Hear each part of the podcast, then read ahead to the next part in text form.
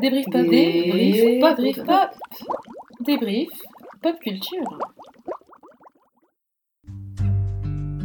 Hello et bienvenue à Débrief Pop. Qu'est-ce que c'est? Débrief Pop, c'est un projet, c'est mon nouveau petit bébé euh, dans lequel on débrief la pop culture. C'est un projet qui me tient à cœur et qui est mûri depuis quelques années, dans le cadre duquel je voulais débriefer des éléments qui semblaient à prime abord futiles, euh, parce qu'ils justement participent de la culture populaire, il y a toujours cette appréhension assez classiste par rapport à ces éléments-là, et justement leur redonner une valeur critique et euh, les entourer d'une réflexion, d'une analyse qui prouve que cela peut être des vrais sujets de conversation. Bonne écoute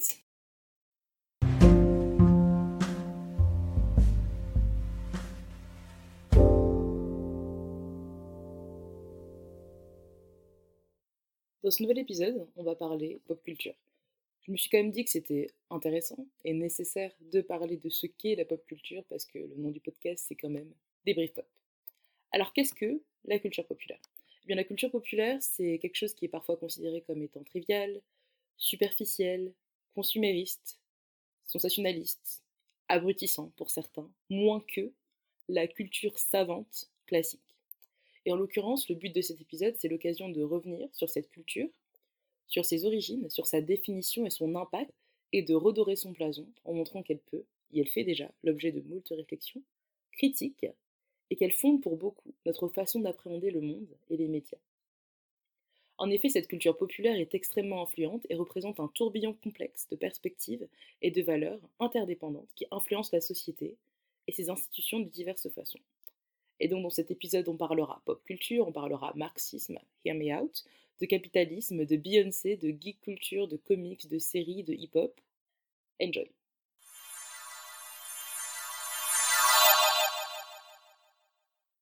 Alors on va commencer par les origines historiques diverses de cette expression pop culture. Je trouve ça toujours intéressant de revenir à la sémantique, de revenir à d'où ça vient, qui l'a dit, qui l'a dit pour la première fois, pourquoi. Je trouve que c'est toujours important de savoir ça, pour savoir ce que signifie un mot et comment son sens est, appréhendé aujourd'hui. Il faut savoir comment il était avant. Et donc la première origine potentielle de l'expression pop culture, elle serait qu'elle serait apparue au XIXe siècle. Alors bien que le dictionnaire anglais d'Oxford mentionne que la première utilisation du terme culture populaire daterait de 1854, il serait potentiellement apparu euh, en 1818 dans une allocution de Johann Heinrich Pestalozzi, qui est un pédagogue, éducateur et penseur suisse, euh, qui est un des pionniers de la pédagogie moderne. Voilà, c'est une source potentielle. Une autre source, euh, alors, Hubert Artus, qui est un auteur d'un essai qui est consacré à la pop culture, et lui, il considère que l'acte de naissance de la pop culture, ce serait les pulp magazines américains. Alors le creuset de ce mouvement, du coup, de cette pop culture, ce serait ces magazines-là, qui ont paru aux États-Unis après la Première Guerre mondiale, et auxquels le film Pulp Fiction de Quentin Tarantino euh, rend hommage en 1994. Et donc l'acte fondateur, selon Hubert Artus, selon cet auteur, ce serait la parution du premier Pulp, The Argosy, en 1896. Et après, les titres se sont multipliés dans l'entre-deux-guerres avec euh, un magazine qui s'appelle Detective Story Magazine ou encore Black Mask. Et justement, c'est des publications qui étaient bon marché et dont les pages étaient imprimées sur du papier de mauvaise qualité, euh, une pulpe de bois, d'où leur nom, Pulp, Pulp, uh, Pulp, Pulp Magazine. Et euh, ces magazines, euh, enfin ces publications abordaient des, sujets, des, des genres différents, euh, le polar, le western, la science-fiction, mais aussi la romance. Les comics qui vont apparaître à partir des années 20 vont prendre le relais dans la diffusion de ce qu'on n'appelait pas encore la pop culture. Et les comics, ainsi baptisés, ont référence aux comic strips, donc les, les, bandes dessinées feuilletonnées, qui vont du coup grandir et avoir une influence sur le monde artistique de l'époque. Et c'est dans leur page notamment que vont naître les premiers super-héros, dont Superman en 1928. Et euh, justement, ce qui est intéressant, c'est que euh, les, les, héros étaient jusque-là, donc avant les comics, euh, des humains exceptionnels, comme par exemple ben, Tarzan ou Zorro encore, ou encore Conan je sais pas si vous avez Conan le survivant, euh, bref, il y a le dessin animé qui était sur manga, si vous regardez manga à l'époque. Mais bref, ce qui est intéressant, c'est que du coup, à partir euh, des comics et des comic strips, on va passer d'un être humain exceptionnel à un humain transformé, comme par exemple Spider-Man, Hulk, les Quatre Fantastiques ou encore Doctor Strange. Donc je trouve ça toujours intéressant de revenir dessus. Donc une des origines, ça pourrait du coup être les pulp magazines et après les comics qui prennent le relais. Une autre origine potentielle de la pop culture. Alors, Certains chercheurs retracent les origines de la montée de la pop culture, de la culture populaire, à la création de la classe moyenne, générée par la révolution industrielle. Et les personnes dans les classes ouvrières qui avaient déménagé dans des environnements urbains, loin du coup de leur vie agricole traditionnelle, ont commencé à créer leur propre culture, à partager avec leurs collègues, dans le cadre justement de la séparation avec leurs parents, qui sont du coup éloignés avec leur ancien mode de vie, et avec leurs patrons, parce que la différence de classe sociale. Et après la fin de la Seconde Guerre mondiale, les innovations dans les, médias de masse ont entraîné des changements importants, euh, culturels et sociaux euh, en Occident. Et dans le même temps, euh, le capitalisme, en particulier le besoin de générer des profits, ben, a pris le rôle du marketing, et du coup des biens nouvellement inventés ont été commercialisés auprès de différentes classes. Et donc le sens de culture populaire a alors commencé à se confondre avec celui de culture de masse, de culture de consommation, de culture de l'image médiatique créée par les fabricants pour la consommation de masse. Voilà sur les origines potentielles, mais je voulais revenir aussi sur les origines de la pop culture en tant que telle, en tout cas des courants portant le qualifiant pop, parce que la pop culture ne n'est pas dans un vacuum, et en l'occurrence, quand je dis pop culture, je pense que pour certains, vous pensez au pop art, vous pensez euh, du coup à Andy Warhol, et vous savez, à ces petites images de Marilyn, et aussi aux cannes, euh, aux boîtes de soupe, tout ça. Et justement, pop art, pop culture, il y a quand même une connexion qui est à faire, et je voulais l'évoquer. Donc au début des années 60, le pop, en tout cas ce, qualifiant, ne s'appliquait en fait qu'à deux genres, euh, sans rapport apparent entre eux. Donc on avait le pop art, qui est donc le mouvement auquel je fais référence, le mouvement artistique d'avant-garde né à Londres et à New York, et euh, pop référait aussi à la musique écoutée par les teenagers, par les adolescents, donc les 14-17 ans particulièrement.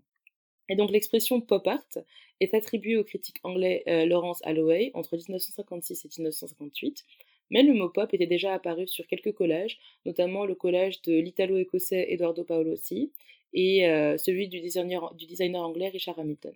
Bref. Et pour ce qui est du mot pop, donc l'autre genre auquel je fais référence, auquel le qualifiant était attribué avant de parler plus généralement de pop culture en tant que telle, euh, il était donc employé aussi dans les années 40 et 50 pour qualifier les variétés populaires, et donc le mot pop se répand à la fin des années 50 à propos du rock'n'roll américain initialement. Le mot pop music est présent en 1949 dans le magazine musical anglais Melody Maker, et en 1955 la société EMI lance le label discographique pop HMV, His Master's Voice, HMV, et en 1958 le romancier Colin McInnes écrit Pop Songs and Teenagers, c'est le titre de son ouvrage, chansons pop et adolescents, et après le succès des Beatles en 1963-1965 va définitivement banaliser le mot pop, qui va du coup être associé à la musique écoutée par les jeunes. Et en 1965, le groupe anglais des Who devient le premier groupe musical pop art, donc on a un croisement entre les deux, euh, grâce au lancement euh, d'une mode vestimentaire inspirée des thèmes de du pop art, et du coup on va avoir un croisement entre pop musique et pop art qui vont s'influencer mutuellement, sous notamment l'influence de Andy Warhol selon un auteur, euh, qui est une de mes sources, Bertrand Lemonnier, ce qui est intéressant, c'est que pop, le mot pop, ou en tout cas ce que ça représente, ne se présentait pas d'emblée en fait comme une culture. C'est d'abord, ça a commencé du coup par être une industrie qui répondait à un besoin économique, essentiellement celui des adolescents des classes populaires. Et en 1959, Mark Abrams, qui est le directeur du London Press Exchange, c'est un institut euh, d'enquête et de sondage, il publie ce qu'on appelle The Teenage Consumer, donc euh, le consommateur adolescent, euh, qui sera complété par une étude ultérieure en 1961. Et en fait, c'est le moment où on se rend compte que les jeunes anglais dépensent des millions de livres par an en produits de divertissement, soit une énorme partie des, dépenses de consommation de la population, 10% des dépenses de consommation de la population générale et 5% des dépenses nationales. Et donc en fait, la culture jeune, la youth culture, c'est d'abord un fait socio-économique, c'est que c'est une économie qui est soutenue par les grands médias et ils se rendent compte qu'en fait, euh, ben, les jeunes peuvent être un groupe démographique rentable. Et donc là, euh, le pop va devenir du coup quelque chose qui va être instrumentalisé euh, pour le commerce et puis qui va évoluer comme une culture un peu ben, à cause des faits parce que du coup on va se rendre compte que les jeunes euh, vont écouter certains types de musique, que c'est rentable, et qu'en l'occurrence, ça va devenir une industrie économique. C'est intéressant aussi, c'est que le mot culture, donc associé au mot pop, donc les deux expressions ensemble, euh, ben en fait, c'est venu un peu tardivement. Au milieu des années 60, la culture pop, euh, du coup, elle connaît un succès qui dépasse un peu toutes les expériences de l'industrie discographique et elle devient du coup à la fois une composante, sinon un accélérateur du projet technologique, euh, elle devient une culture multimédia, elle devient une puissante industrie multinationale, et puis elle commence à se transformer en mode de vie à l'échelle mondiale. Et en fait, elle se répand au milieu des années 60, lorsque le pop, du coup, n'est plus seulement une musique de variété, mais devient une esthétique, devient un comportement, une façon de vivre. Euh, un critique de l'art, euh, un critique d'art britannique qui s'appelle Rainer Banham, il a saisi en fait cette dimension globale du pop sans qu'on parle encore de culture dans les années 60,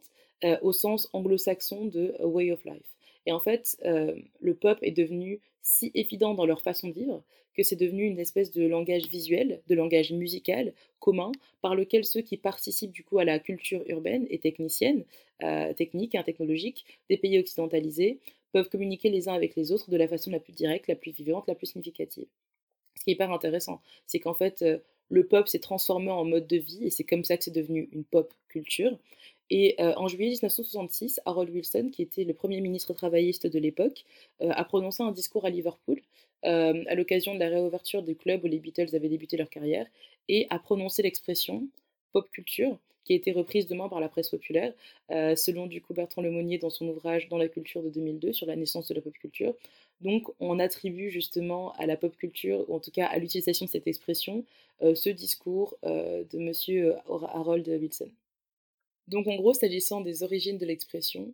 euh, comme je l'ai expliqué, elle peut venir donc de pop art, de pop musique, elle peut venir aussi du discours euh, du fameux Premier ministre travailliste, et également juste une conséquence de la révolution industrielle, mais aussi du fait que la pop musique est devenue donc une industrie, euh, donc qui a montré le pouvoir des jeunes en tant que démographie, et puis après ça s'est transformé justement en langage visuel, en mode de vie, en langage musical, qui a fait que c'est devenu une culture en tant que telle, en bonne et due forme. Voilà. On va maintenant parler des différentes acceptions de la pop culture. Parce qu'en gros, là, j'ai parlé d'où ça venait, j'ai parlé des origines de l'expression, mais qu'est-ce que c'est exactement la pop culture? En fait, ce qui va ressortir ici, c'est qu'il y a plusieurs définitions, et je vais du coup euh, expliquer les différentes acceptions, et après essayer de faire un peu une espèce de croisement. Alors la plus simpliste, la définition la plus simple de la pop culture, ce serait une culture populaire moderne, donc une culture transmise par les médias de masse, destinée particulièrement aux jeunes. Et justement, en fait, plusieurs enquêtes menées ont, bah, trouvé en fait que la jeunesse, c'est la démographie, euh, la catégorie de la population qui est la plus influencée par la pop culture et qui est le plus grand consommateur de culture pop. Et donc les idées qui ressortent de cette définition, ça va être une idée de massification, de culture de masse et la démographie visée, donc les jeunes. Une autre exception, de la pop culture. C'est une définition de John Storey, qui est un spécialiste des médias euh, britanniques, euh, en l'occurrence, et qui a écrit un ouvrage qui s'appelle euh, Cultural Theory and Popular Culture, donc théorie culturelle et pop culture. Et en fait, pour lui, donc la culture populaire, c'est ce qui reste une fois qu'on a identifié ce qu'est la haute culture, ce qu'est la culture savante. Et donc dans cette définition, la culture pop est considérée comme étant inférieure à la culture haute, à la culture savante, et en fait, elle fonctionne comme un marqueur de statut et de classe. Ce qui est intéressant, du coup, c'est qu'on a donc une distinction qui apparaît entre culture populaire et culture savante, haute culture, culture de l'élite. Et donc la pop culture, c'est donc ce qui n'appartient pas aux hautes strates intellectuelles. C'est une exception assez péjorative et assez classiste, mais qui est quand même intéressante. On a une autre définition, c'est aussi une définition qui est plutôt capitaliste. Euh, à son niveau le plus élémentaire, la culture populaire serait un ensemble d'idées de valeurs, d'actions, de biens et de services qui peuvent être achetés et vendus aux masses dominantes. Ce que je trouve intéressant, c'est que c'est quand même une définition assez large qui prend en compte l'aspect commercial de cette culture en référant aux biens et services qui peuvent être vendus aux masses. Et donc ce qui est intéressant, c'est que ça met en place une espèce de rapport de pouvoir spécifique et ça pose la question de la création de la culture pour les masses. En fait, la question de la massification, elle est intéressante, mais elle pose aussi la question de la domination, parce que les masses sont dites dominantes. Et du coup, est-ce que ces masses sont dominantes parce qu'elles sont plus nombreuses? Ou est-ce qu'elles sont dominées parce qu'on peut leur vendre du contenu culturel? Ou alors est-ce qu'elles sont dominantes parce que la culture est fascinée pour leur plaire? Ou est-ce qu'elles sont dominées parce que justement on façonne quelque chose pour leur vendre? Ça veut dire qu'au final on les target et on les spécifie et on invente la culture euh, à laquelle ils sont censés euh, se fier. Donc euh, c'est une définition intéressante pour moi. Une autre définition, euh, qui se focalise sur une espèce d'idée de dominance, ce serait que la culture populaire, la pop culture ou encore la culture pop, trois expressions, qui se recoupent sans vraiment totalement se recouper, euh, que ce serait généralement du coup une culture qui est reconnue comme un ensemble de pratiques, de croyances et d'objets qui sont dominants ou omniprésents dans une société à un moment donné. Et je trouve que c'est intéressant parce que la définition périodise la culture et l'encapsule dans une période spécifique, euh, c'est-à-dire à un moment donné. Et donc, c'est l'omniprésence des éléments euh, de certains éléments à un moment donné dans le temps, qui va faire qu'ils appartiennent à la culture populaire, et donc il n'y aurait pas de définition, entre guillemets, irrémédiable, inéluctable de tous les temps de la culture populaire, elle serait définie par la période dans laquelle elle s'enracine. Et donc, ce que je trouve intéressant, c'est les différents éléments à, relever, euh, justement, c'est le recours à différents mots pour référer à la même chose. On parle de culture populaire, de pop culture ou encore de culture pop. Et en l'occurrence, une question intéressante, c'est de se dire est-ce que ces mots sont interchangeables? Est-ce que ces mots se recoupent? Et on va essayer justement d'y réfléchir le long de cet épisode. Donc là, on a donné des définitions un peu plus évidentes. On va rentrer dans les définitions plus complexes, que je trouve intéressantes. Alors ces éléments, du coup, vont nous amener à réfléchir à des éléments, des, définitions plus approfondies. Et donc un point qui va être focal euh, va, va résider dans la définition de ce mot pop. Ça va vraiment être un peu l'œil du cyclone, quoi. Parce que pop, pop, populaire, popularité, pop, populisme, peuple. Et ça va être une distinction qu'il faut retenir et que je trouve pertinente. Pourquoi? Parce que la culture populaire est associée soit à la culture de masse, culture populaire, soit à la folle culture, la culture des gens, culture du peuple. Et donc on verra deux exceptions. Ça n'a pas l'air très évident comme ça, mais j'entrerai dans le détail. Et ce qui est intéressant du coup, c'est que ce serait une culture qui euh, se démarque de ces deux côtés-là, mais qui se différencie aussi de la culture savante et des diverses cultures institutionnelles, la culture scolaire, juridique, politique, euh, qui sont un peu hégémoniques. Et donc la distinction sur laquelle on va s'apesantir, on va se poser, c'est la distinction culture populaire, donc culture de masse, qui se rapproche de l'idée de commercialisation et de production en masse de contenu pour la consommation, et culture du peuple, folk culture, qui revient souvent euh, et que je vais développer avec vous, euh, en l'occurrence, et qui est celle qui apparaît donc au peuple en tant que tel. Et historiquement, beaucoup de penseurs, et notamment de penseurs marxistes, ont généralement emprunté cette distinction entre culture populaire, c'est-à-dire une culture de masse, et culture véritablement du peuple. Ce que je trouve intéressant. Alors, avant d'entrer euh, dans les détails de cette distinction, je fais un petit segment euh, sur le marxisme, très simplifié, pour que vous, captiez en fait la philosophie derrière les raisonnements et les réflexions des auteurs, et pourquoi je vais soulever les distinctions que je fais. Et comme ça, c'est assez clair parce que c'est nul de parler d'un sujet sans que tout le monde sache vraiment à quoi ça fait référence on a tous une idée un peu vague de ce que c'est, mais je trouve que c'est toujours intéressant euh, bah, d'expliquer de façon un peu plus substantielle. Après, c'est une version simplifiée. Hein, don't at me, I'm gonna try my best. Alors, en gros, Marx, c'est qui? C'est quand même l'un des philosophes les plus influents à avoir existé. Parce qu'en fait, dans une certaine mesure, il a littéralement changé le cours de l'histoire. En fait, il a littéralement remodelé euh, ben, la réalité, parce qu'il est passé du papier à la réalité, dans le sens où il a suscité des mouvements politiques qui ont eu un effet incroyable sur l'histoire, euh, le marxisme, Lénine, tout ça, enfin voilà. Mais du coup, le marxisme in a nutshell. Alors, Marx et Engels, du coup, euh, en fait, ils ont rejeté l'idéalisme qui a marqué une grande partie de la pensée européenne contemporaine, et ils ont avancé une autre compréhension du progrès humain qui, plutôt que se lier à une espèce d'idéalisme, était une forme de matérialisme. En gros, pour eux, c'est pas la plus grande sophistication des idées des personnes qui ont expliqué le changement social historique, mais c'est plutôt les conditions matérielles dans, lesquelles on vit et spécifiquement les moyens de production économique qui ont pu euh, du coup être une force de changement humain. Et s'agissant justement des moyens de production, la question des luttes de masse, des luttes de classe,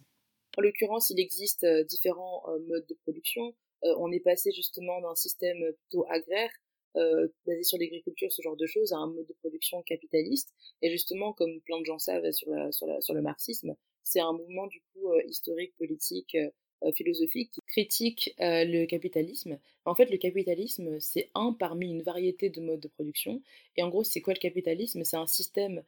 socio-économique qui est basé sur la propriété privée des moyens de production, production des choses, des biens qui sont vendus,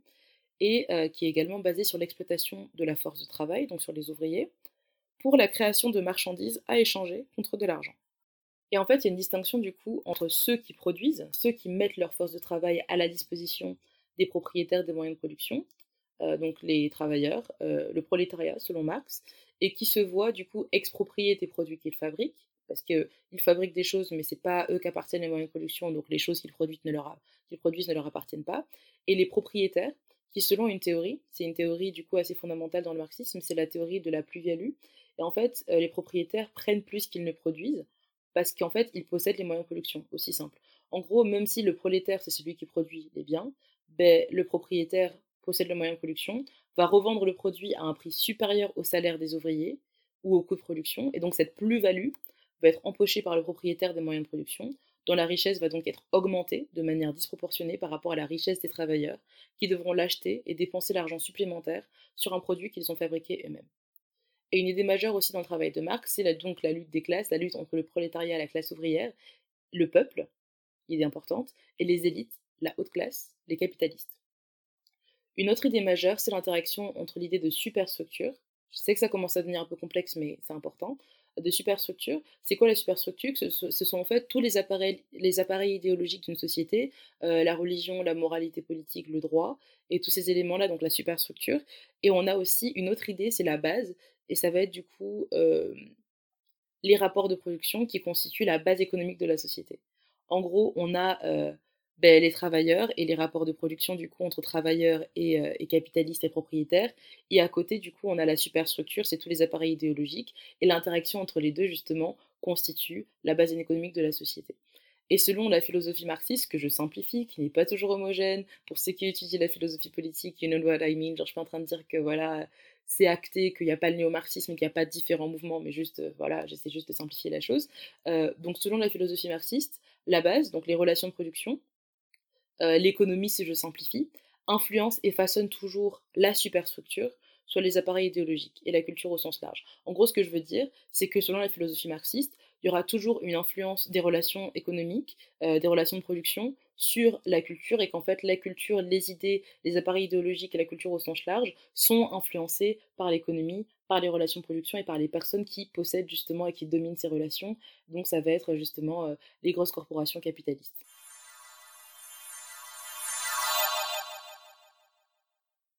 Ok, revenons maintenant sur la distinction qui nous intéresse, culture de masse et culture du peuple. Ce que je trouve intéressant, c'est pas mal du coup de penseurs marxistes font la distinction entre les aspects de la culture populaire qui ont été produits par les travailleurs eux-mêmes, par exemple l'art populaire, les contes ou la musique, et donc là ce serait culture des gens, folk culture, et euh, les aspects qui ont été produits pour eux, par exemple la télévision commerciale, la publicité, les jeux vidéo d'arcade, et là ce serait la culture populaire, culture pour les masses. Et cette distinction est généralement associée à une valorisation euh, de, la, de la culture produite par les travailleurs comme étant une expression authentique de la créativité euh, ben, du peuple et une dévalorisation du coup de la culture euh, pour les masses parce qu'en fait elle est vue comme une espèce de mécanisme de domination culturelle par les hautes classes pour les penseurs marxistes. Et donc ce qui est intéressant c'est que la littérature marxiste qui traite de la culture a connu deux courants distincts, un qui redécouvre et qui célèbre les manifestations donc de la culture populaire authentique, et l'autre qui élabore une critique détaillée des mécanismes de domination culturelle via le consumérisme et la société du spectacle. Alors, on va donc revenir sur la distinction culture de masse, populaire, culture du peuple, euh, folk culture. Parce qu'en l'occurrence, euh, je ne sais pas si j'ai précisé plus précédemment, mais en anglais, folk, ça veut dire peuple, et donc folk culture, ce serait littéralement la culture des gens, la culture du peuple. Enfin, la culture des gens, pardon, voilà. Alors, donc sur ces sujets, on fera référence aux définitions et réflexions de Stuart Hall. Euh, c'est un sociologue qui compte parmi des figures centrales des cultural studies, des études culturelles euh, britanniques, et qui a cherché à déconstruire le terme populaire et qui identifie des définitions euh, intéressantes, donc similaires, la dichotomie culture populaire de masse, culture du peuple, et il en identifie une troisième qu'il estime plus pertinente, et on va revenir sur ça. Alors donc, il identifie trois définitions du populaire. La première, les choses sont dites populaires parce que des masses de gens les écoutent les achètent, les lisent, les consomment et semblent en retirer un, ben, plaisir quelconque. Et donc là, on a euh, une euh, on a une opposition avec une culture donc authentique du peuple euh, qui se distinguerait de la culture des masses, celle dont on parle, qui est fondée sur l'ultra-consommation et la marchandisation. À travers cette lentille économique, la culture populaire est donc considérée comme un ensemble de marchandises produites par des processus capitalistes et motivées par un motif de profit, et donc vendues aux consommateurs. Donc la deuxième définition, voudrait que la culture populaire, ce soit toutes les choses que le peuple a fait, ou a, enfin fait ou a faites, c'est-à-dire les choses qui émanent organiquement du peuple. Et l'association de la culture populaire à la folk culture, à la culture des gens, culture folklorique, conduit donc à se concentrer sur des sous-cultures, telles que les cultures des jeunes ou les cultures, par exemple, certaines cultures ethniques. Et justement, à travers cette optique de sous-culture, la culture populaire peut être considérée comme un ensemble de pratiques, d'artistes ou d'autres types de créateurs de culture, qui se traduisent par des performances des objets qui sont reçus et interprétés par le public, à la fois au sein du sous-groupe culturel, mais aussi au-delà du sous-groupe. Enfin, au-delà du groupe sous-culturel. Et ce que je trouve intéressant, et enfin, ce que Stuart Hall dit sur ces deux définitions, euh, en gros, sur l'opposition d'avoir entre culture de masse et véritable culture du peuple, la dichotomie entre ce qui est vraiment produit par, euh, par le peuple, pour le peuple, et la culture de masse qui est produite par les capitalistes pour une domination culturelle, il va considérer qu'en fait ce clivage ou cette appréhension de la culture de masse revient un peu à considérer les gens comme des idiots culturels. Alors ce qu'il entend par là, c'est que les gens ne sont pas des idiots culturels, que les gens sont parfaitement en mesure de reconnaître la manière dont les réalités de la vie de la classe ouvrière sont organisées, reconstruites et reformées par la classe dominante, donc les industries culturelles, et euh, en l'occurrence, pour lui, le, peuple, les gens, euh, les gens ordinaires, entre guillemets, euh, savent que les industries culturelles, pour Stuart Hall, les gens ne sont pas des idiots culturels parce qu'ils sont conscients de la concentration du pouvoir culturel dans un petit nombre de personnes qui est capable de la fabriquer et d'imposer justement, bah, d'imposer, entre guillemets, le récit dominant. Et donc sur la seconde définition de la culture populaire comme étant celle qui origine véritablement du peuple, donc sur la dichotomie culture populaire, populaire de masse et populiste du peuple, euh, en l'occurrence, pour, euh, pour, Stuart Hall, cette définition nécessiterait tout d'abord de, de, savoir ce que désigne le peuple. il dit qu'en l'occurrence, cette catégorie, euh, ce sujet collectif doit se, doit se référer, auquel se réfère cette expression le peuple, en fait, il est peu homogène. Et il est rendu euh, problématique parce qu'en fait, cette notion de peuple peut être instrumentalisée par plein de gens. Euh, une personne comme Margaret Thatcher, je sais pas si vous connaissez, mais c'est la Dame de Fer, c'était une première ministre justement conservatrice euh, de l'Angleterre qui instrumentalisait souvent la volonté du peuple pour avoir des politiques régressives et autoritaires. En l'occurrence, on se rend compte que cette catégorie de peuple, donc, c'est pas une catégorie qui est un sujet fixe, en l'occurrence, et que surtout la catégorie de contenu populaire, selon euh, Stuart Hall, n'a pas de contenu fixe, n'a pas de sujet fixe non plus. Euh, le peuple n'est pas toujours là où il aurait été, euh, avec une culture inchangée, et justement, cette culture, elle fluctue en fait. de surcroît, pour lui, cette notion, cette idée de culture populaire comme culture du peuple véritable pose en fait comme immuable ce qui est populaire ou ce qui ne l'est pas. Or, d'une période à une autre, on se rend compte que les choses, bah, elles changent, elles évoluent, et certaines formes populaires vont voir leur valeur culturelle augmenter, vont grimper l'ascenseur culturel et finir par se retrouver de l'autre côté. Enfin, par exemple, les comics ou les BD, euh, c'est des choses qui étaient décriées, qui étaient vues comme étant moins que euh, quand elles ont émergé, mais maintenant on parle de 9e art. Donc c'est hyper intéressant de se rendre compte qu'en fait, certaines choses vont monter et grimper l'ascenseur culturel, d'autres vont perdre leur haute valeur culturelle et euh, vont être réappropriées par le populaire justement, se transformant au cours du processus, en se démocratisant peut-être et en perdant justement leur valeur élitiste. Donc pour lui, pour Stuart Hall, ce qui est intéressant en fait, c'est que pour lui, le principe structurant du populaire, euh, ce ne sont pas euh, nécessairement euh, des listes homogènes, mais c'est surtout la tension et les oppositions qu'il y a entre ce qui appartient au domaine central de l'élite de la culture dominante et ce qui relève de la culture de périphérie. Et pour lui, c'est cette opposition qui, qui structure le domaine de la culture populaire, non populaire. Et en gros, pour lui, une définition plus pertinente, plus générale, qui briserait les lignes un peu de la pop culture, euh, ce serait qu'elle repose justement sur une tension et que cette conception considère du coup euh, le domaine des formes et des activités culturelles comme un champ en fait qui est perpétuellement euh, changeant. En fait, ce à quoi on doit s'intéresser dans cette définition de la culture populaire, c'est pas la question de l'authenticité ou de, la, de, la, cette qualité un peu organique de la culture populaire, mais en fait, pour lui, la culture,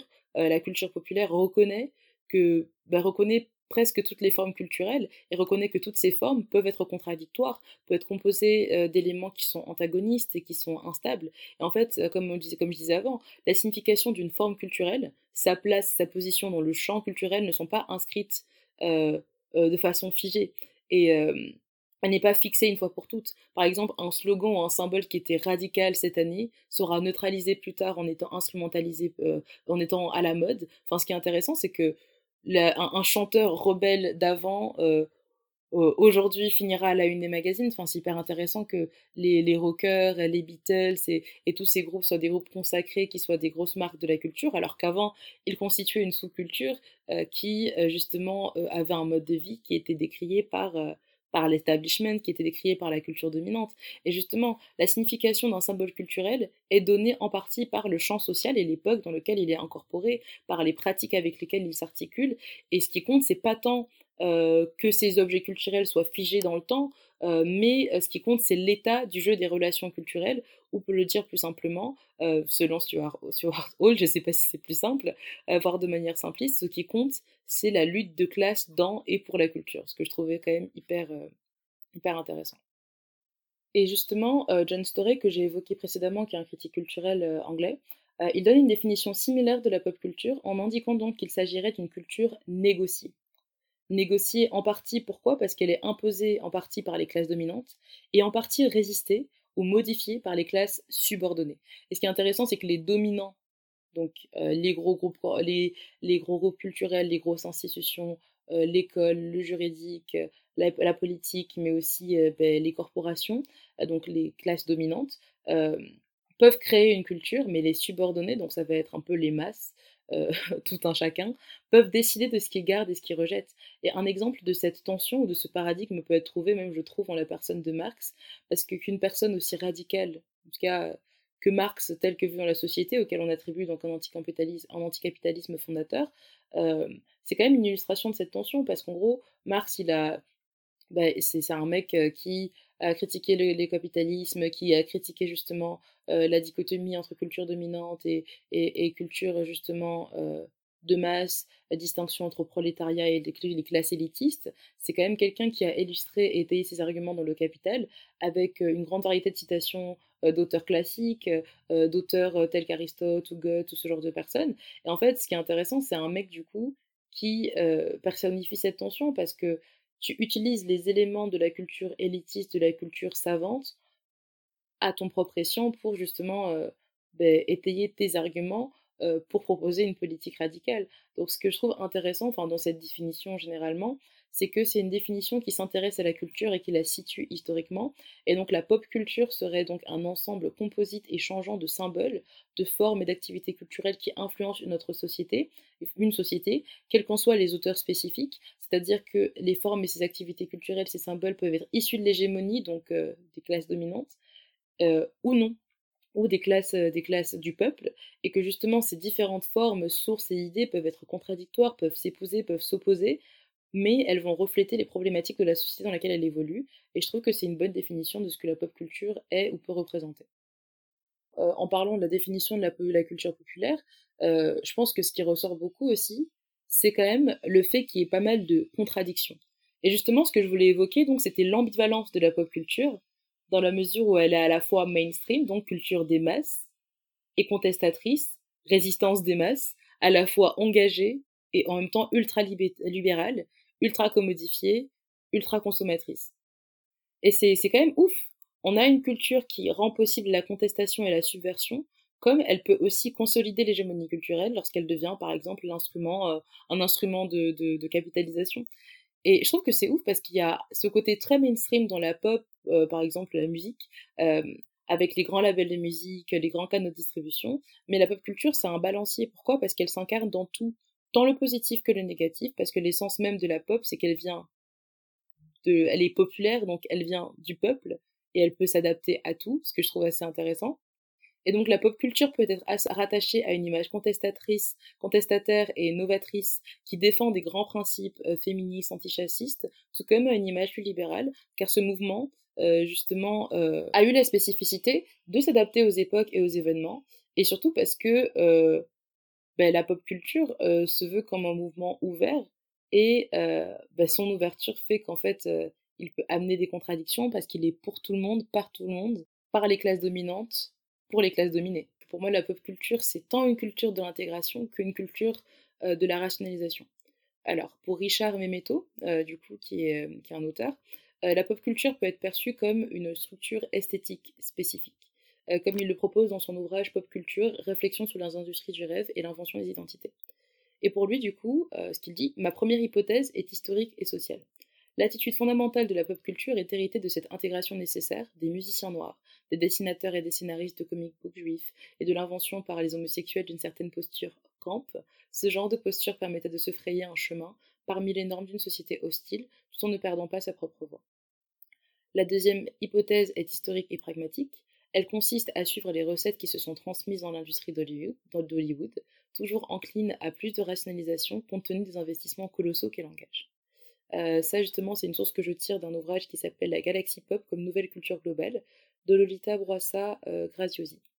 La pop culture est donc une culture de l'intégration, une culture de la subversion, une culture dans laquelle les sous-cultures des groupes ethniques, euh, des groupes de personnes qui justement n'appartenaient pas à la classe dominante, que ce soit au niveau de leurs finances, donc en termes de classe sociale, mais aussi en termes de leurs intérêts, en termes justement euh, de ce qu'ils apportaient à la table, que ce soit les musiciens noirs, en termes de, de groupes, par exemple, la, ballroom culture, euh, enfin, toutes ces esthétiques-là, justement, de groupes minorisés ou marginalisés, qui vont participer euh, à la culture, qui vont créer justement des, des, courants qui sont subversifs, qui sont uniques et qui sont particuliers, et puis après qui vont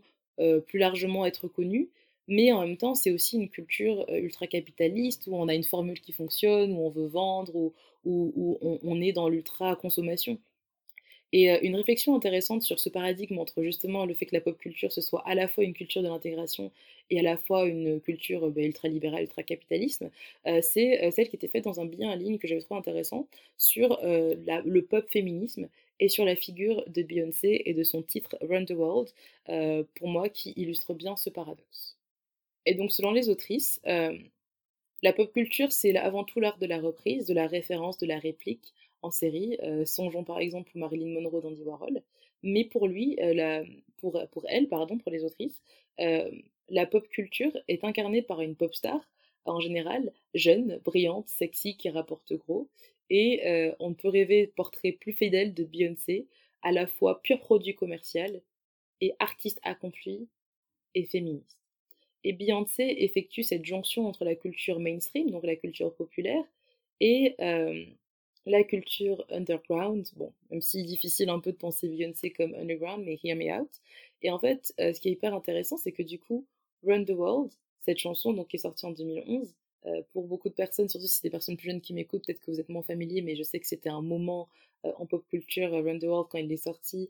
tous ces lives étaient incroyables. Moi, j'étais sur mon écran comme ça. Je crois que sur mon ancien disque dur, j'ai encore la performance, euh, de, la première performance de Run the World de Beyoncé en 2011. Euh, I was gagging, anyways. Mais du coup, ce qui, est hyper intéressant, c'est que du coup, euh, ben, Run the World, ça donne un, un mélange de hip-hop autotuné, de musique militaire, de musique soul, de dancehall, euh, de gogo, qui est un sous-genre du funk. Enfin, c'est hyper intéressant quand on regarde un personnage comme Beyoncé, qui incarne à la fois production commerciale et consumériste de l'industrie ultra-capitaliste de la musique, et en même temps, euh, elle a des, euh, elle a, enfin, sa musique du coup tire, prend racine dans différents genres qui sont peut-être pas nécessairement mainstream de musique et qui représentent également un engagement idéologique spécifique, une sorte de féminisme de masse potentiellement, en tout cas à l'époque de, sa carrière, édulcorée dans une certaine mesure, euh, parce que se détache d'une partie de son histoire, en même temps qu'il y ait un féminisme qui est peut-être plus accessible et plus mainstream. Et du coup, je trouve que c'est intéressant parce qu'en fait, on a une culture mainstream qui euh, se développe parce qu'elle récupère des symboles de sous-culture, mais eh, du coup se pose la question du dévoiement. Est-ce que parce qu'elle récupère des symboles, elle les dévoie ou est-ce que c'est cool justement que ces symboles soient plus accessibles et plus consacrés que jamais parce que incarnés par des figures comme Beyoncé qui sont un peu l'exemplification du paradigme entre euh, culture populaire et culture du peuple, euh, entre justement intégration, rationalisation, hypercapitalisme et, et, et représentation. Donc voilà, je trouve que c'est quand même intéressant comme, euh, comme, comme figure. La pop culture, dans toutes ses contradictions, ça reste quand même une culture ultra influente et hyper intéressante et qui a quand même un impact non négligeable. C'est le moyen du coup d'avoir accès, enfin la pop culture se décline dans des genres différents, que ce soit des médias culturels comme des ouvrages, des films, des séries, des peintures, enfin c'est quand même hyper large. Maintenant avec internet aussi, enfin la pop culture elle est partout, elle est dans les mêmes compartages, elle est dans le contenu qui nous fait rire, dans certaines images, dans, un certain humour, et c'est quand même hyper intéressant parce que la pop culture, étant donné qu'elle s'est globalisée, bah, c'est le moyen d'avoir accès à des réalités différentes à travers le globe. Elle fonctionne un peu aussi comme une espèce de capsule temporelle et culturelle, et c'est le reflet de la société dans laquelle elle, s'ancre. Comme je disais tout à l'heure, ce que je trouvais intéressant dans la définition de Stuart Hall, c'était le fait qu'il périodisait la pop culture et qu'en l'occurrence, la culture populaire n'était pas juste culture populaire de façon générale, elle l'était parce qu'elle s'ancrait à un moment historique. Et justement, de nombreux aspects culturels de la société disparaissent avec le temps. Des tendances vestimentaires, l'actualité évolue tous les jours, l'actualité est littéralement actuelle, donc elle est tous les nouveaux jours. Euh, l'argot, le type d'humour, euh, et justement, la culture populaire préserve ces aspects parce qu'elle les représente dans, les médias euh, qui l'illustrent. Et ça fonctionne un peu comme une capsule temporelle, parce qu'elle montre la culture d'une époque et d'un lieu spécifique que les médias grand public de l'époque parfois manquent ou ne montrent pas avec autant de prégnance, et je trouve que c'est intéressant. Par exemple, avoir accès aux comics des années 20, des années 30, permettre de montrer ben, ce, qui intéressait, ce qui intéressait les jeunes de l'époque, euh, ce qui était, euh, quelles étaient les peurs du moment, quel était le style vestimentaire du moment, quel était l'argot du moment, et ce genre de choses, c'est toujours intéressant de pouvoir avoir accès à cette capsule qui te montre un moment T euh, de, de l'histoire, et c'est toujours intéressant. Et puis surtout aussi, un truc assez évident, c'est que la pop culture, ben, c'est une créatrice de liens sociaux et de communautés. L'effet le plus rudimentaire de la pop culture, c'est quand même la façon dont elle construit et renforce des interactions avec des personnes bah, qui aiment les mêmes choses que nous. Euh, par exemple, le fait qu'il y ait des événements qui célèbrent la pop culture comme des Comic-Con, c'est des conventions, pour ceux qui ne savent pas, des conventions dédiées aux comics et aux super-héros qui rassemblent des centaines de milliers de personnes et qui, justement, ces personnes qui viennent et qui font des cosplays, qui euh, vont voir les acteurs de séries qui représentent euh, les super-héros qu'ils lisent ou qui vont pouvoir acheter des comics et tout, bah, en fait, ça favorise des liens entre des personnes, justement, potentiellement d'origine différente, mais qui ont des centres d'intérêt communs. En fait, ça agit comme un agent fédérateur pour les jeunes du monde entier. Ce que je trouve hyper intéressant, c'est qu'il existe énormément de niches dans les médias. Je sais pas, des personnes qui vont aimer des personnages de comics ou des mangas ou des manuas, c'est des, des, des, comics coréens, quoi.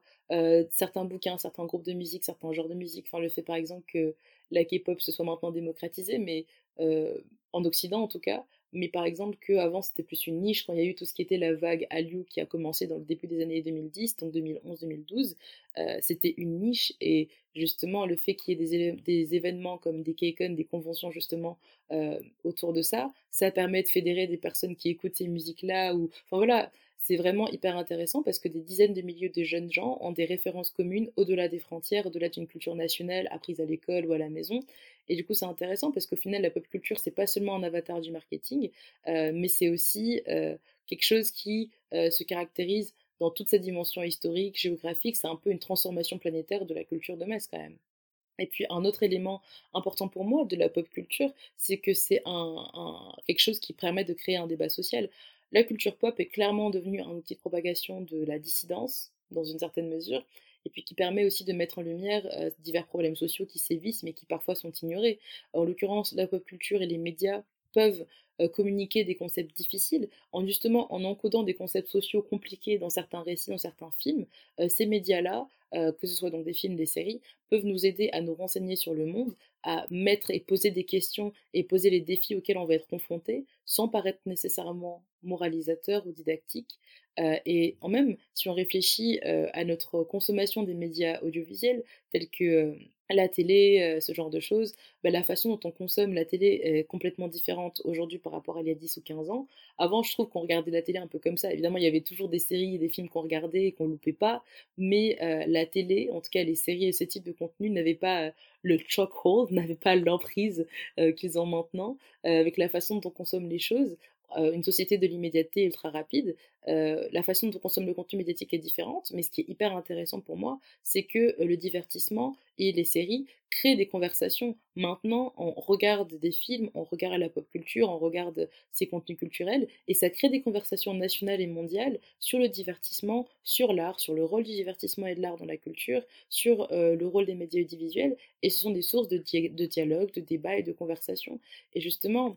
la pop culture a un apport intellectuel. Pourquoi? Parce qu'on ne consomme pas juste de contenu, on donne notre opinion, on les dissèque, littéralement le, ce podcast. Hein. Et ce qui est ouf, c'est que même si on regarde tous euh, des contenus à des moments différents, à des rythmes différents, euh, ben, les médias, plus que jamais, agissent comme le ciment du divertissement qui nous lie. Et pour toutes ces raisons mentionnées, euh, il s'agit quand même de formes d'art qui ouvrent une fenêtre sur les expériences des autres humains et qui ouvre des conversations qui sont quand même fondatrices et hyper riches. Et puis surtout, ce que je trouve intéressant aussi, c'est que la pop culture, elle est quand même vachement liée à l'avant-garde. Pourquoi? Parce que la pop culture en général, surtout quand ça fonctionne dans une la section que j'ai mentionnée précédemment, culture du peuple populiste, si on veut, aux cultures des gens, bah, en général, la pop culture,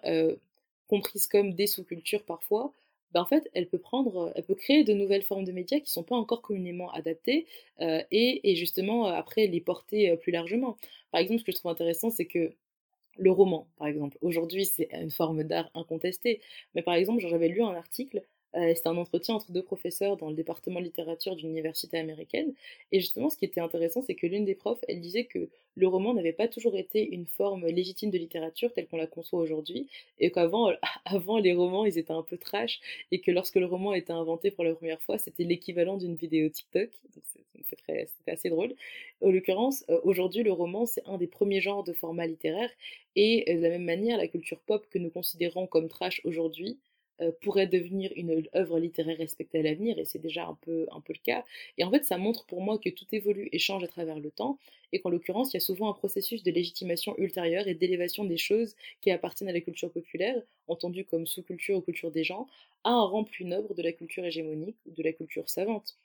Et un autre exemple pour moi, c'est celui par exemple du hip-hop et du rap qui étaient des sous-cultures et qui aujourd'hui participent absolument de la culture populaire, populaire car produite par le peuple, entre guillemets, et pour le peuple et qui domine aujourd'hui l'industrie de la musique, qui a influencé la pop et qui a fini par en reprendre certains des codes. Euh, comme a dit le controversé Kanye West en parlant des rappeurs et du hip-hop, we the new rockstars. Et moi je pense que c'est absolument vrai, je pense que le hip-hop est le nouveau rock'n'roll prochain épisode sur le podcast euh, à ce sujet, by the way. Donc voilà. Mais ouais, et aussi la pop culture, c'est un moyen d'expression euh, dans une mesure très large, parce que la façon dont on interagit avec la pop culture, on dit long sur nous. La musique qu'on écoute, notre musique préférée, on dit long sur bah, le type de rythme et de paroles qui, qui, nous font kiffer. Euh, les bouquins qu'on écoute, on dit long sur les histoires et les thèmes qui nous touchent. les jouets qu'on a, qui vont par exemple baser, je sais pas, sur un personnage d'une émission de télé permettent de dire des choses de nous. La pop culture, les choses qu'on consomme et les choses qu'on apprécie, ben, en fait, montre ce qu'on est et montre ce qu'on apprécie en tant qu'individu, et donc un moyen d'expression. C'est aussi un moyen de visibilisation de certains récits et de certaines expériences culturelles, c'est un outil de représentation. Ça peut aussi donc être un moyen d'expression pour les créateurs des médias qu'on consomme, et contribuer à la visibilisation de récits moins connus, d'expériences relatable, par exemple Insecure ou Fleabag, c'est la visibilisation du coup du récit du millénial un peu paumé par la vie, qui est un peu awkward, qui sait pas trop quoi faire euh, de la vie, qui, qui découvre les choses au fur et à mesure et qui, et qui est là quoi. Le fait qu'on ait tous des vies imparfaites que en vrai euh, on vit tous les mêmes émotions euh, les justement je sais pas du premier amour comment vivre tes relations avec tes potes et tes relations avec ton taf et comment grandir tout simplement et comment devenir un adulte dans un monde tel que le nôtre. Et ça peut être des récits qui sont qui parlent à pas mal de gens et c'est hyper intéressant parce que ça crée des points de connexion d'expériences culturelles, ça visibilise certains récits et puis ça peut représenter aussi euh, les, les, combats de certaines personnes, les struggles de certaines personnes, euh, le quotidien de certaines personnes aussi et ça peut parler à pas mal de gens et je trouve que c'est hyper intéressant. Puis comme j'ai dit, avec la globalisation, avec l'avènement des médias sociaux, bah, il est devenu de plus en plus facile de diffuser la culture à travers le monde, et donc on transforme un peu la société en une société mondiale, pour le meilleur et pour le pire. Euh, chacun peut avoir son, appréhension de la globalisation. en l'occurrence, euh, cette globalisation a clairement permis euh, la, dissémination de la culture pop dans différents aspects de la société. il est indéniable aujourd'hui que la pop culture contribue largement à ce concept de, de société mondiale, en donnant aux gens du monde entier un sujet de conversation commun. Et même ce qui est hyper intéressant, c'est que du coup, avec, avec la globalisation, on a l'essor de plein de sous-cultures, euh, de subcultures qui intègrent la, mainstream et c'est hyper drôle. Genre, par exemple, on voit la geek culture émerger dans la culture populaire. Genre, euh, le terme geek est défini dans le Larousse comme un fan d'informatique, de science-fiction, de jeux vidéo, toujours à l'affût de nouveautés et d'améliorations à apporter aux technologies numériques. Ce qui est cool, c'est qu'avec la globalisation, justement, plein de sous-cultures intègrent le mainstream. Bon, voilà, après, je sais que pour ceux qui sont un peu dans des niches, euh, parfois ça peut être un peu frustrant cette mainstreamisation, euh, mais en l'occurrence, c'est quand même hyper fou. Enfin, je sais qu'il y a des dizaines d'années, euh, bah, quand j'étais quand j'étais encore adolescente, hein, she's a grown up now. Mais ouais, il y a des dizaines d'années, enfin, plein de mes centres d'intérêt n'étaient pas aussi mainstream, n'étaient pas aussi accessibles. Et en vrai, genre, je sais pas, quand j'étais au, collège ou au lycée, euh, enfin, j'écoutais de la K-pop et je regardais des animés. Et enfin, je sais pas, genre, il y a plein de petits trucs comme ça maintenant qui font grave partie de la culture euh, populaire maintenant. pour le meilleur comme pour le pire, mais c'est ouf en fait de voir comment une dizaine d'années peut changer peut, changer les choses et comment la culture est en fait hyper fluctuante, hyper changeante, mais surtout ça veut dire que dans le monde entier, on a accès à énormément de contenus culturels auxquels on n'aurait pas pu avoir accès avant, et qu'en l'occurrence, euh, on peut s'enrichir de toutes ces expériences-là, et que maintenant, genre certaines figures, comme par exemple, je sais pas, le geek, euh, fait une partie intégrante de, de la pop culture, si bien que d'ailleurs sur Internet ou dans de nombreux autres médias, maintenant l'image du geek se veut tendance. Enfin, une série comme The Big Bang Theory qui met en, scène un groupe d'amis tous représentés comme étant des geeks et revendiquant l'ensemble de caractéristiques ou d'attraits qui, qui, le représentent, ben c'est une série qui est super populaire, qui est une des séries les plus populaires euh, et les plus rentables euh, du monde et c'est quand même ouf quoi. Mais après, comme j'ai dit, ça pose la question euh, de la mort éventuelle des sous-cultures avec la mainstreamisation, parce qu'encore une fois, c'est la dichotomie dans la pop culture entre justement le fait que ce soit un, mode euh, d'intégration, parce que la pop culture elle est tellement vaste qu'il y a tellement de sous-cultures différentes qui peuvent naître et qui peuvent se créer. On peut visibiliser du coup des groupes ethniques et des groupes particuliers qui vont du coup pouvoir se mettre en scène et pouvoir créer des formes culturelles intéressantes et propres à elles donc un peu cette culture du peuple, mais aussi le fait que comme ça se mainstreamise, ça se rationalise, peut-être que c'est beaucoup moins subversif, peut-être que c'est moins engagé, mais du coup voilà, on peut se demander si le fait que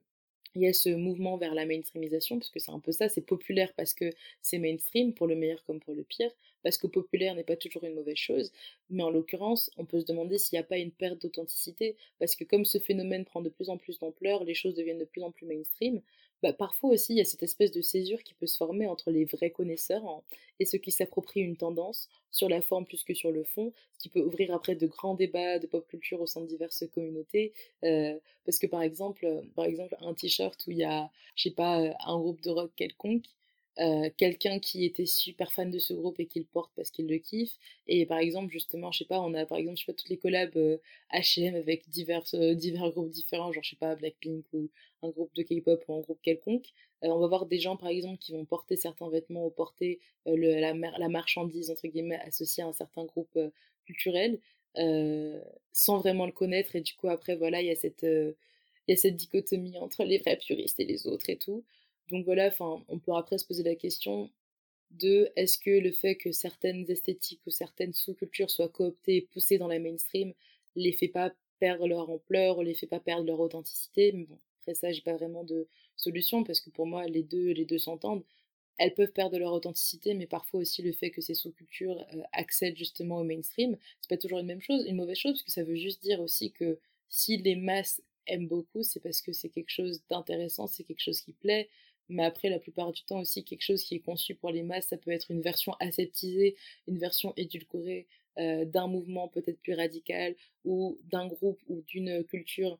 peut-être différente. Euh, donc voilà, c'est toujours intéressant parce que le passage au mainstream euh, bah, fait toujours perdre certains attributs parfois, mais en même temps, parfois le passage au mainstream ne signifie pas toujours des choses négatives. Donc voilà, je trouve que c'est quand même intéressant de poser la question de, ce, de la pop culture, de son évolution vers la mainstream et du clivage un peu entre puristes, cooptation et de se demander en fait si le fait que la pop culture existe et l'ampleur qu'elle est et qu'elle soit globalisée ne fait pas mourir les sous-cultures. Voilà, je vous laisse avec ces interrogations.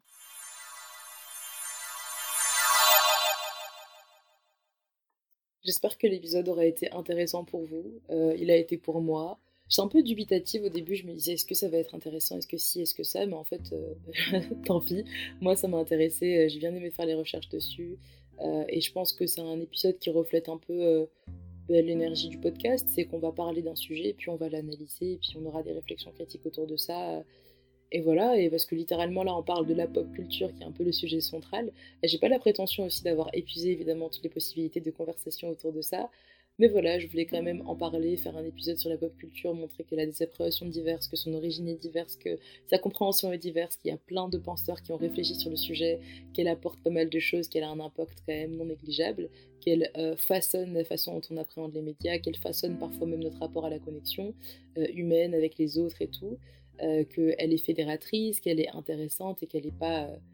qu'elle pas inintéressante ou toujours superficielle ou toujours triviale. Et même si elle l'est, ça ça lui enlève pas son attrait. Donc voilà, euh, c'était un peu pas nécessairement une lettre d'amour à la pop culture, hein. mais en tout cas c'était une tentative voilà, j'ai voulu redorer le blason, en tout cas lui montrer, que c'était un sujet de conversation pertinent. J'espère que ben, ça a été, que, vous en êtes convaincus maintenant. Et puis n'hésitez pas si vous avez des commentaires ou, des pistes de réflexion que vous voulez ajouter. Je suis toujours preneuse de conversations intéressantes et respectueuses. Voilà, je vous laisse donc et je vous souhaite, j'espère que vous avez passé une bonne lecture et je vous souhaite une très bonne journée.